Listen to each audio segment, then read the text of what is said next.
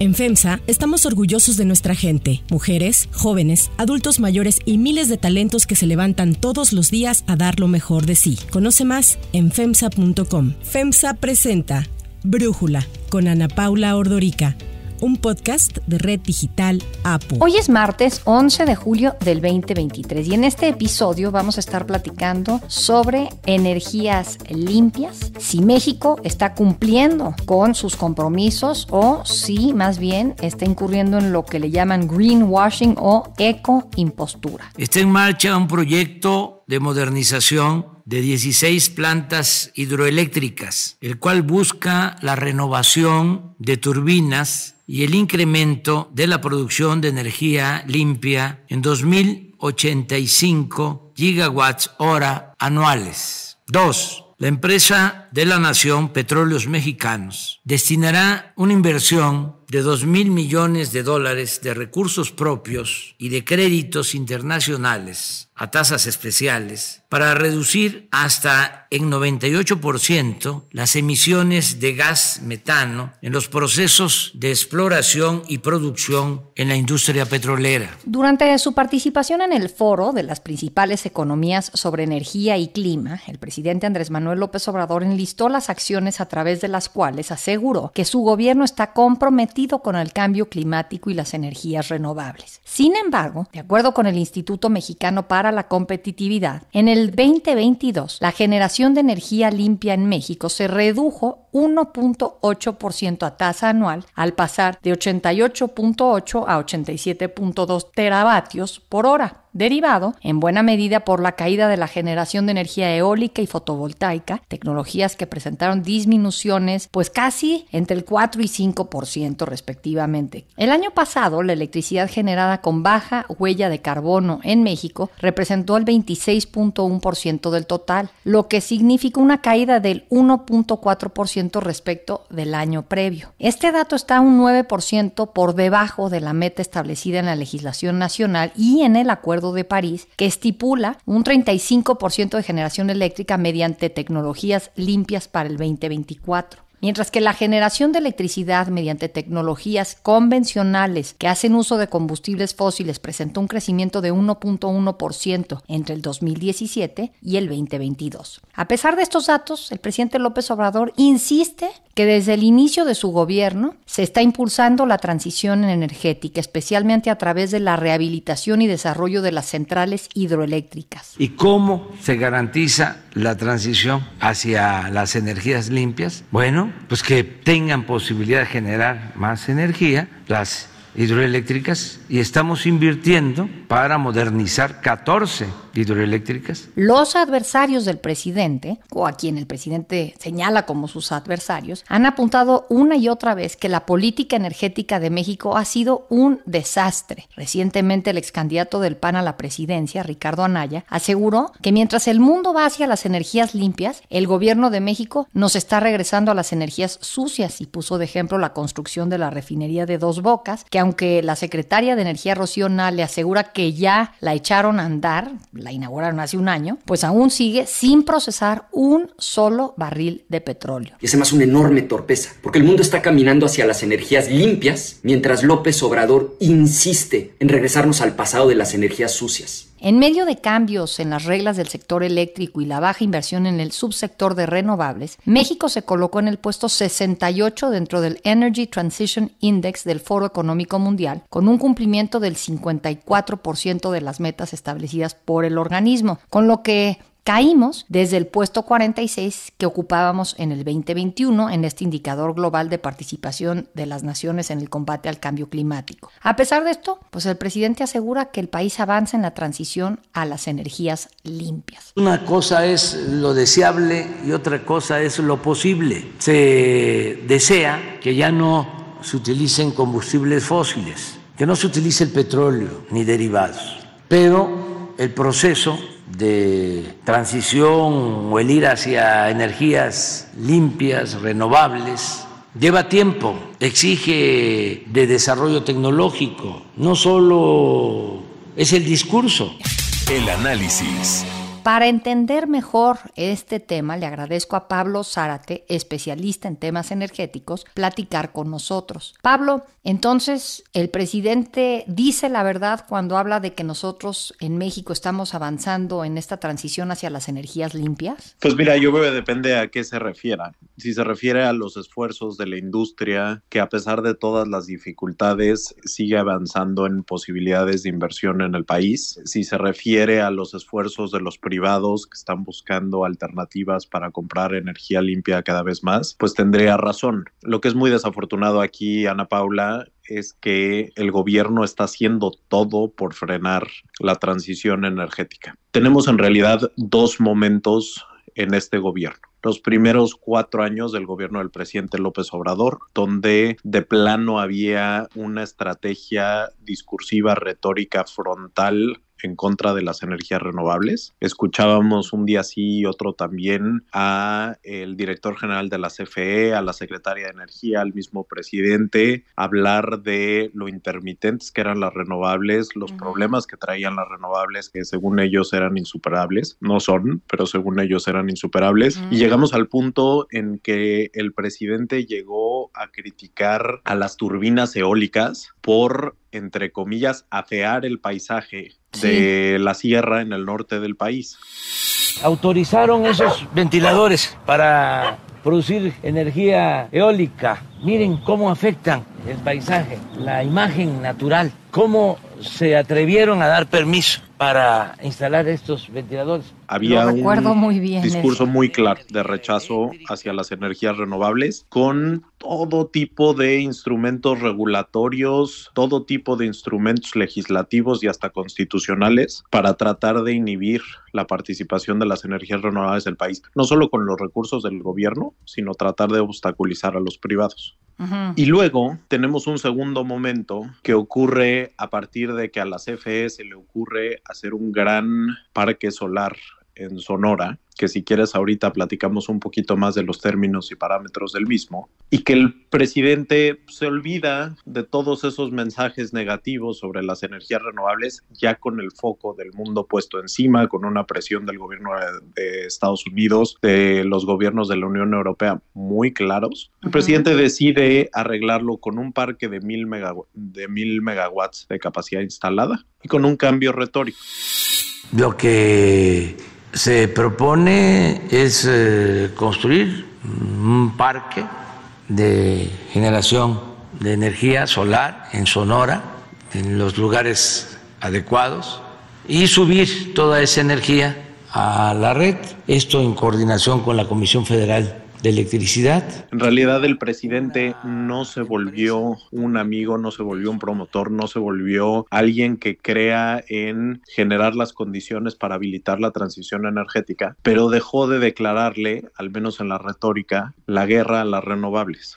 Y con eso el presidente generó una confusión muy significativa y logró colarse, enquistarse en un momento donde pues algunos han ido con la finta y algunos grandes gobiernos han aplaudido las nuevas intenciones del gobierno de México de regresar pues a la, a la lucha global eh, en contra del cambio climático. Tenemos algunos que se han sorprendido porque México renovó sus compromisos de NDCs, las contribuciones nacionalmente definidas en materia de reducción de emisiones, pero todo eso, Ana Paula, se hizo sin un fundamento sustantivo, sino nada más como una estrategia retórica, lo cual me parece pues que... Creo que le regalaron al gobierno mm, los terrenos ahí en Puerto Peñasco, se los dio su amigo Daniel Chávez a un buen precio, casi regalado al gobierno. y, yo pregunté en algún momento sobre este pues parque fotovoltaico y me decía, si tuviera que lanzar un dardo en el mapa de la República Mexicana para que caiga en el peor lugar para construir una central fotovoltaica, caería justo en Puerto Peñasco, porque no hay poblaciones cerca y por el costo que implica de transmitir la energía desde ese punto hacia donde se necesita, ¿no? Sí, mira, uno de los argumentos que más le gusta al gobierno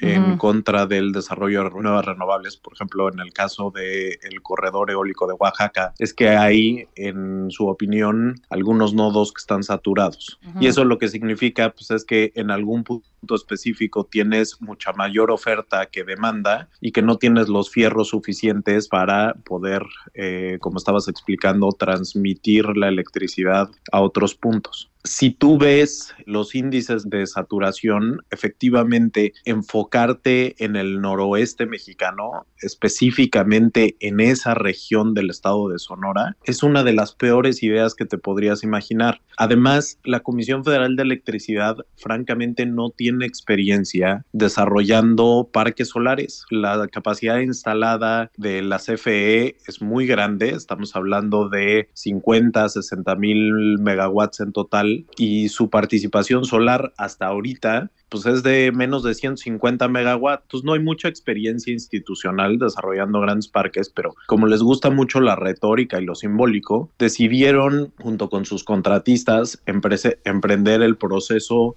eh, del parque eólico más grande que hay en Latinoamérica en el nodo más congestionado. Y el hecho de que sea el más grande sí es significativo porque si algo genera preocupaciones de saturación en un nodo, pues es un gran desarrollo, ¿no? Los desarrollos que son modulares y que agregan marginalmente al balance de algún punto en específico. Y aquí, pues tomaron la decisión en el peor lugar, con los peores tipos de parámetros que podrías tener. Entonces, realmente nunca ha quedado clara cuál es la solución tecnológica y técnica del proyecto y mucho menos la solución comercial, porque desde luego que tener un nodo saturado, pues implica que los costos eh, marginales, el valor que podría reclamar la CFE por despachar ahí es mucho menor. Tienes los precios realmente colapsados porque hay una sobreoferta en ese, en ese punto en específico. Entonces, francamente, pues es increíble que con un proyecto que es enorme en términos individuales, pero chiquitito en los términos agregados del sistema eléctrico nacional, estés pretendiendo darle la vuelta a una retórica del posicionamiento de lo que realmente ha hecho este gobierno. Este gobierno debería de ser reconocido como el principal freno que ha tenido México en su lucha climática por todo lo que ha hecho en el sector energético. El presidente está atrapado en el pasado, con gravísimas consecuencias para el medio ambiente y para el futuro de México. La confusión presidencial ha llevado al gobierno a frenar la entrada en operación de centrales eólicas y solares y a reactivar en cambio la operación de plantas que producen electricidad a base de combustóleo. Y este gobierno debería de ser reconocido francamente como uno de los mayores obstáculos a la colaboración real que hay en la comunidad internacional para luchar en esta dirección. Lo que México está haciendo con este parque se llama en términos de los asuntos públicos y sus conceptos greenwashing y es una de las cosas que pues, han generado un daño muy significativo en el avance sustantivo en las metas climáticas. Otros problemas ves en la estrategia de transitar a energías limpias, a energías verdes, de el que entiendo que no son sinónimos. Hay energías que son limpias pero no son verdes o energías que son verdes pero no son limpias. Sí, mira, ahorita hay un hay un debate porque como lo decías al principio, México en realidad en sus energías limpias como estaban definidas antes, que incluían por supuesto eólica y solar, pero incluían a lo nuclear, a lo hidroeléctrico, pues había tenido una caída significativa y quizás como respuesta para esconder la falta de avances que ha tenido México en este último año, lo que hizo el gobierno es cambiar la definición de energía limpia. Entonces, los nuevos documentos de planeación del sector energético dicen México ya anda en 35% de participación de energía limpia. Y eso nada más es porque colaron por ahí una argucia en la categorización de las energías y incluyeron a las centrales de ciclo combinado, algunas de las centrales de ciclo combinado de la CFE en esta nueva parametrización de energía limpia. Entonces, saliéndose con una nueva definición técnica, están haciendo como si México hubiera avanzado en algo en lo que realmente no ha avanzado. Ese es un problema y yo creo que el posicionamiento engañoso que ha tenido México es una consideración a la que los distintos países deberían de estar siguiendo con muchísima atención. Pero a mí lo que me parece que es el mayor problema es el problema de los fierros y de los electrones. Y ahí hay dos cosas que me importan mucho. México para lograr las metas a la buena, debía de haber estado generando o instalando capacidad, no generando, instalando capacidad por más o menos 5 mil, 6 mil megawatts al año. Cuando esto se planteó en 2017, era una locura. O sea, el, el sistema en general en México ahorita representa más o menos unos 8 mil megawatts. Entonces imagínate ir renovando el 10% del parque total para que vayas teniendo mayor participación de energías limpias que te van a reducir los costos de operación del sistema. Era visto como una meta ambiciosísima, pero gracias a las subastas de largo plazo y gracias al funcionamiento correcto de los mercados eléctricos, empezamos a ver esos flujos de inversión. El sector de renovables en México se volvió uno de los principales atractores de inversión extranjera directa, de inversión privada directa. O sea, se empezaron a generar una transformación que apenas hace unos años era impensable que lográramos en el país. Y eso lo destruyó este gobierno. No solo le puso el freno a las subastas, sino que ha hecho todo para detener regulatoriamente a la mala la, la, incorporación de nuevas centrales renovables. Ha habido N cantidad de litigios, han tomado todo tipo de acciones regulatorias en contras que eh, afortunadamente las Cortes mexicanas han suspendido por considerar que contravienen nuestra constitución. En fin, ha habido eh, una campaña francamente agresiva en contra de la participación de las renovables para garantizarle a la CFE con sus plantas tanto de ciclo combinado como carboeléctricas, como plantas que utilizan combustóleo, participación en el sistema. Eso es gravísimo. La otra es la inversión en transmisión y distribución, la inversión en el sistema eléctrico nacional como tal los fierros que llevan electricidad de un lugar a otro, se detuvo con esta administración. Entonces, fíjate, es muy fácil para esta administración de repente salir y decir, ya no podemos tener más renovables porque nuestra red eléctrica está endeble pero la red eléctrica, Ana Paula, eh, acabo de publicar una columna al respecto, está representando márgenes de utilidad para la CFE, transmisión y distribución, de entre 30 y 50%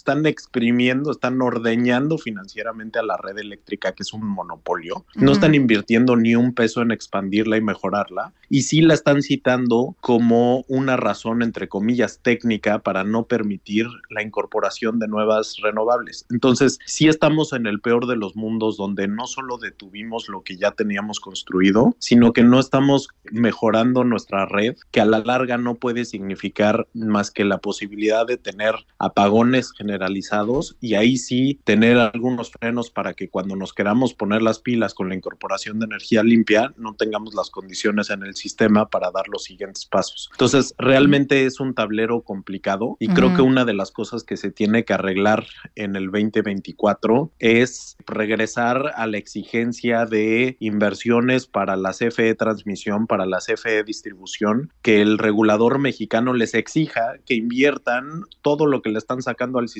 eléctrico, tanto a los privados como a los hogares mexicanos en forma de rentas que están extrayendo a partir de su poder monopólico. Ahora, aquí el presidente dijo, el argumento para detener estas subastas y los nuevos permisos es que había muchísima corrupción en toda esta participación de la iniciativa privada.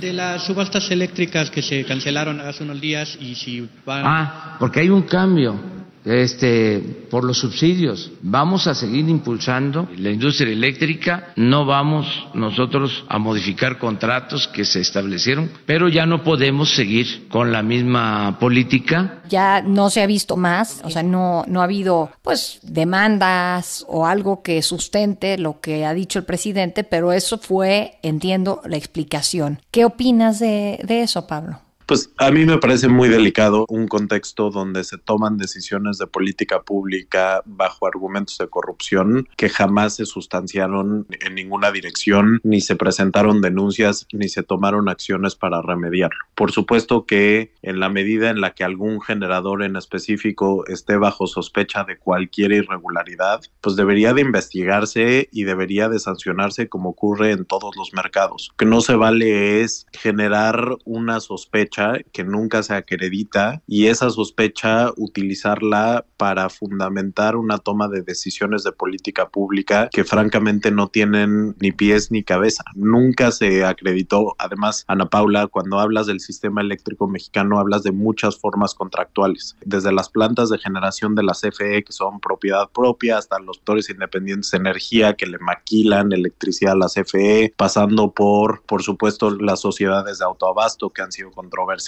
los contratos que tienes directamente en, en el mercado eléctrico, los proyectos tipo merchant. Entonces hay una mezcla muy grandota que al presidente nunca le interesó desmenuzar y entrarle con lupa al tema. Con lo que acababan eh, lucrando políticamente era con la noción de que los privados no estaban pagando transmisión y distribución.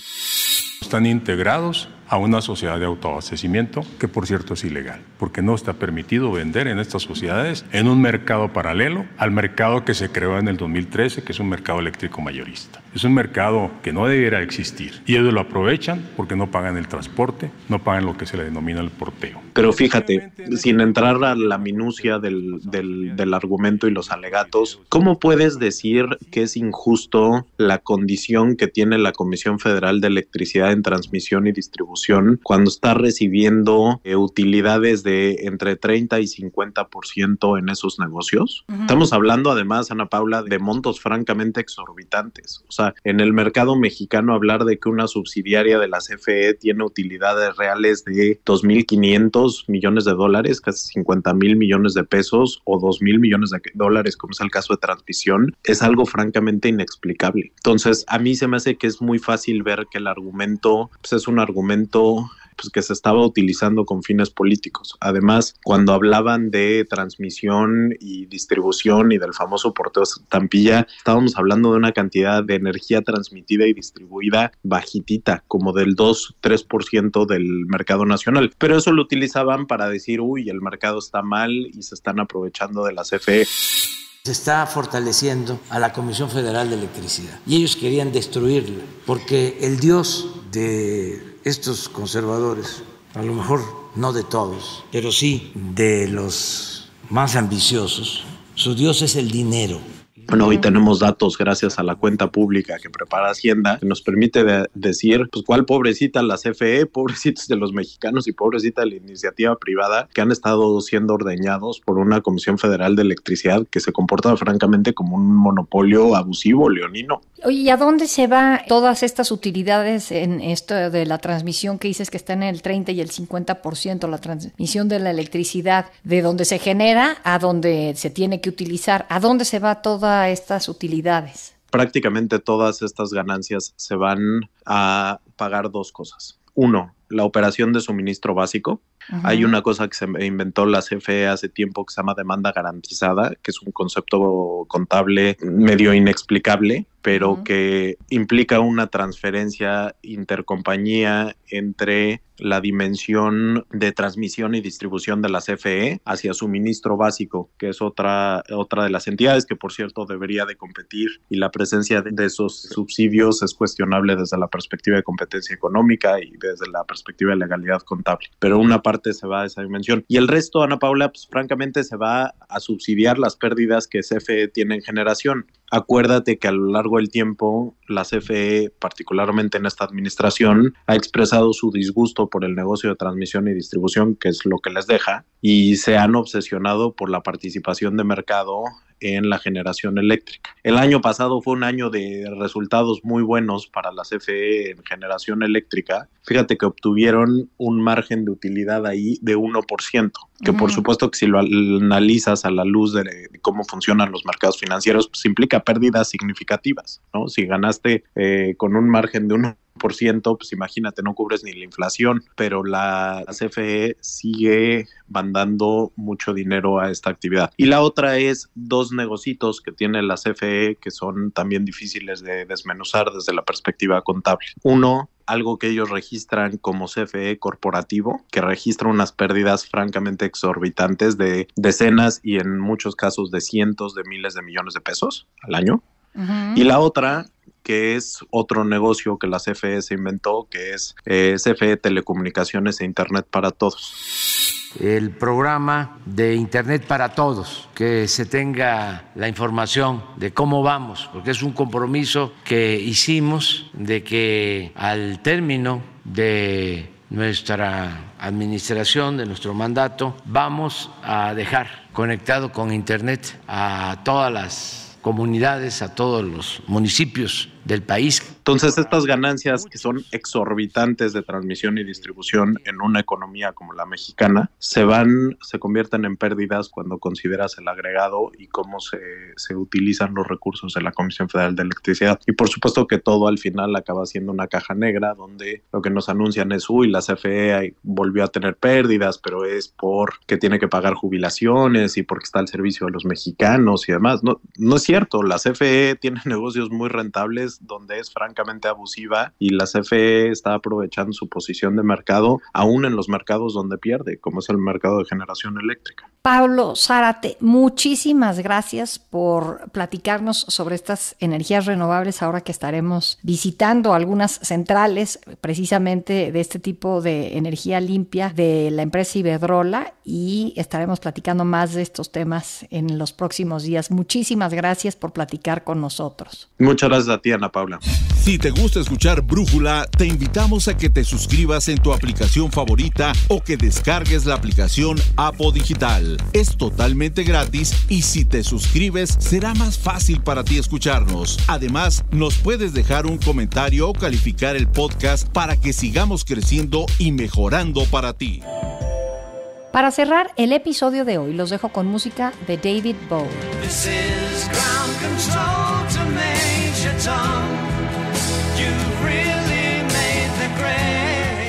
Con el objetivo de conmemorar el 50 aniversario del lanzamiento de la exitosa canción Space Oddity, el 11 de julio de 2019 la empresa de juguetes Mattel puso a la venta una Barbie inspirada en David Bowie. La muñeca vestida con un traje metálico y botas rojas de plataforma representa el mensajero extraterrestre y alter ego de Bowie, Ziggy Stardust. Mattel señaló que la muñeca de colección era un tributo al legado cultural del genio musical que redefinió el rock and roll. Bowie, quien en 2016, dijo que su sencillo de 1969, Space Oddity, fue inspirado por la película 2001 del cineasta Stanley Kubrick, lanzada un año antes.